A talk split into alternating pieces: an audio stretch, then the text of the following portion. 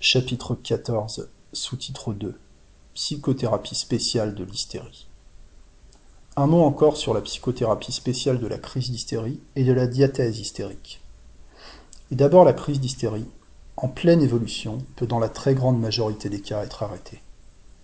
Voici un malade que je ne connais pas. Il fait sa crise. Qu'il se roule à terre en proie à de violentes convulsions désordonnées avec strangulation, qu'il soit en contracture simple, les mâchoires serrées, qu'il soit en sommeil avec inconscience apparente, je coupe la crise par la parole suggestive. Si c'est le sommeil hystérique, je dis au patient qu'il va se réveiller. Au besoin, je lui ouvre les yeux en lui affirmant qu'il est réveillé. S'il est contracturé, j'écarte doucement les mâchoires serrées en disant ⁇ Vous pouvez, vous pouvez ouvrir et fermer la bouche ⁇ je rends la souplesse aux membres en fléchissant doucement le coude, les genoux, les poignets et disant au malade Voyez, votre coude, votre jambe, votre main peuvent se fléchir. J'ajoute qu'il peut ouvrir les yeux, faire tous les mouvements, se lever. En procédant ainsi par insinuation douce plutôt que par ordre impératif, en très peu de temps, variable d'une demi-heure à quelques minutes, la résolution est obtenue et l'état normal reconstitué. Si c'est une grande crise, je suggère la disparition de l'oppression et des grands mouvements.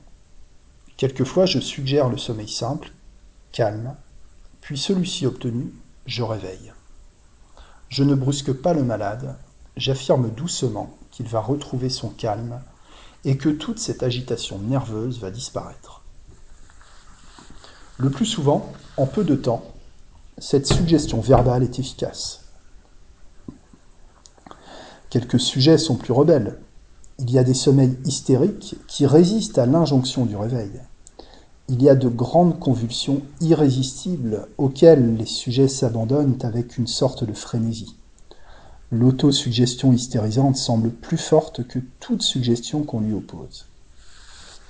Celle-ci cependant réussit si on ne lui demande pas un succès immédiat tel un enfant qui a des sanglots irrésistibles et que les parents ont tort de vouloir réprimer sur le champ par une admonestation vigoureuse. Une suggestion douce s'arrête au bout du temps psychologique nécessaire, cette émotivité lacrymatoire. Ainsi en est-il parfois des crises d'hystérie.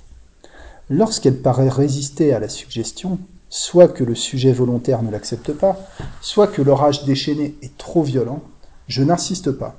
Je dis au malade, votre crise ne peut pas s'arrêter immédiatement, mais rassurez-vous, ne faites aucun effort, elle va s'arrêter spontanément. En abandonnant le malade à lui-même, avec la confiance que je lui donne, l'accès diminue d'intensité et se dissipe en peu de temps. De même qu'on peut couper un accès, on peut aussi le provoquer dans la grande majorité des cas. Et ce fait même, provocation possible de la crise, signe le diagnostic d'hystérie.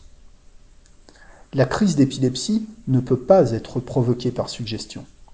Chez les sujets qui ont l'aura abdominale ou la boule épigastrique, il suffit de toucher l'épigastre ou une région quelconque de l'abdomen qui devient sensible et hystérogène par affirmation. On dit Voici la douleur, la boule monte au cou, la crise vient, et elle éclate. Chez quelques-uns, la simple affirmation de la crise suffit à la réaliser. Si l'aura ou sensation qui prélude à la crise part d'une autre région, thorax ou tête par exemple, si c'est une anxiété respiratoire ou une céphalée vertigineuse, je touche ces régions en suggérant cette aura thoracique ou céphalique. Et la crise éclate. Elle peut être incomplète ou complète. Elle se perfectionne par l'entraînement suggestif. Cette crise provoquée, je puis l'enrayer à volonté comme la crise spontanée. Quand j'ai à traiter une hystérique, je commence en général par lui dire Je vais vous donner une crise pour bien voir si c'est une crise nerveuse. Ne craignez rien, car je l'arrêterai tout de suite. Alors je provoque la crise et je l'enraye pendant son évolution par la suggestion. Cela fait, je dis au patient en souriant Voyez, je puis à volonté arrêter, provoquer une crise. Maintenant, je ne puis plus vous en donner. Vous ne la laisserez plus venir. Tenez, je presse de nouveau cette région que j'ai pressée tout à l'heure pour vous en donner une. Vous avez beau sentir une douleur, une boule qui veut monter, Mais elle ne monte plus, elle ne vous étouffe plus, cela ne vient plus. En disant cela, je presse légèrement la région hystérogène. Le sujet a un peu de douleur, un peu d'anxiété, comme si la crise voulait éclater. Mais je le rassure en riant et en répétant Cela ne vient pas, vous êtes maître de vous, aucune crise ne peut aboutir. Presque toujours, rassuré par cette suggestion calmante et dominé par mon assurance, il apprend à faire inhibition. Je le fais rire, je l'exerce à dominer l'émotivité d'une sensation imminente de crise. Cela fait, je fais mine de lui suggérer une crise. Pressant de nouveau la région qui était hystérogène, je dis Voilà la crise qui vient. La boule monte, la gorge se serre. Puis j'ajoute à voix basse Mais cela ne peut plus venir. Le sujet, un instant impressionné par la suggestion hystérogène, se ressaisit. Mon sourire le gagne et il ne laisse pas venir la crise. Voici la première leçon suggestive. Elle suffit souvent à guérir une diathèse hystérique invétérée.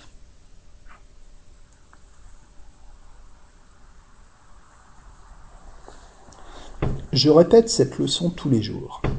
J'apprends au patient à affronter tous les symptômes prémonitoires, boule, douleur, oppression ou vertige, si l'aura est cérébrale, à subir la pression des régions hystérogènes, à supporter toutes les émotions sans réaction psychodynamique.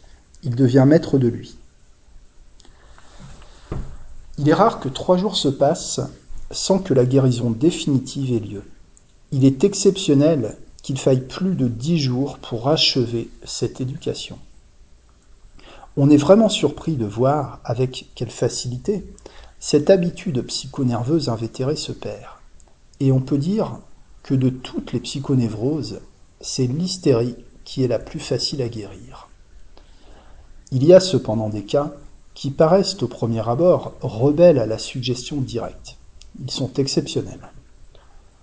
Voici par exemple une jeune fille dans mon service d'hôpital qui a depuis des années de grandes crises convulsives liées à de l'anxiété nerveuse et qui se répète une ou plusieurs fois par jour.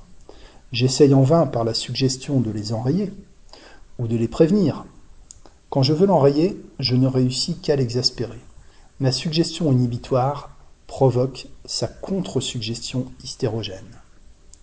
La jeune fille est tellement impressionnable que le moindre attouchement, même le fait de m'approcher de son lit, provoque la crise. Ce serait une erreur dans ce cas que de s'acharner à faire la suggestion directe qui reste forcément inefficace, car elle n'a pas le temps d'intervenir, réveillant instinctivement l'autosuggestion provocatrice. Même si la malade est docile, les efforts qu'elle fait pour empêcher la crise la provoquent. Que faire dans ce cas? Rien. Je rassure la jeune fille. Je lui dis Ce n'est pas votre faute. Je sais que vous avez bonne volonté, mais c'est plus fort que vous. La suggestion que je fais fera cependant son effet.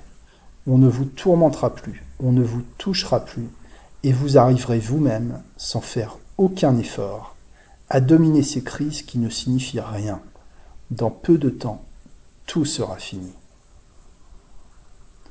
Je recommande à l'entourage de ne plus s'occuper de la malade et de ne faire aucune attention à ces crises. Je passe tous les jours devant son lit sans m'arrêter, en disant simplement cela va bien, évitant de la toucher, de l'impressionner. Au bout de trois jours, elle n'avait plus de crise. Je pus alors l'habituer à subir les attouchements, les pressions abdominales, les émotions impunément. Et toute anxieuse qu'elle est restée, depuis des années, elle n'a plus de crise de nerfs. Ce mode de suggestion indirecte, qui consiste à éviter au sujet toute impression vive, toute intervention directe, de ne pas le toucher ni physiquement ni moralement, à le suggestionner par insinuation douce, sans en avoir l'air, réussit souvent aussi contre les autres psychonévroses.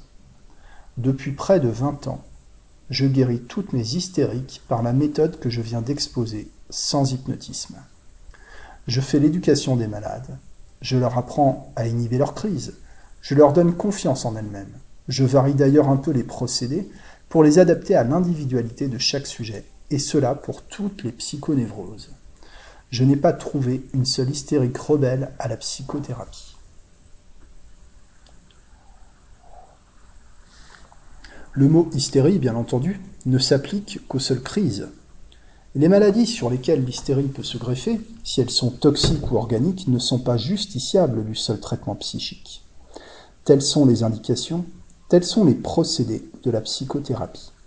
J'ai voulu établir, à la lumière des faits et d'une doctrine, qu'elle n'a rien de mystérieux, qu'elle est rationnelle et scientifique, car l'organisme humain n'a pas que des propriétés physiques, chimiques, physiologiques et biologiques.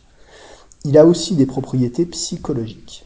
Les médecins ont voulu traiter le corps malade comme on traite un animal ou une plante malade. Par exemple, la vigne atteinte de phylloxéra.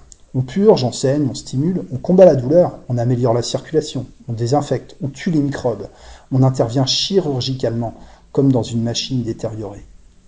La thérapeutique médicale et chirurgicale a fait de grands progrès. Tout cela est fort bien. Mais on oublie parfois que l'esprit est aussi quelque chose dans notre organisme, qu'il n'est pas quantité négligeable dans notre vie physiologique et pathologique. Il existe une psychobiologie, il existe une psychothérapeutique. C'est ce que j'ai voulu établir.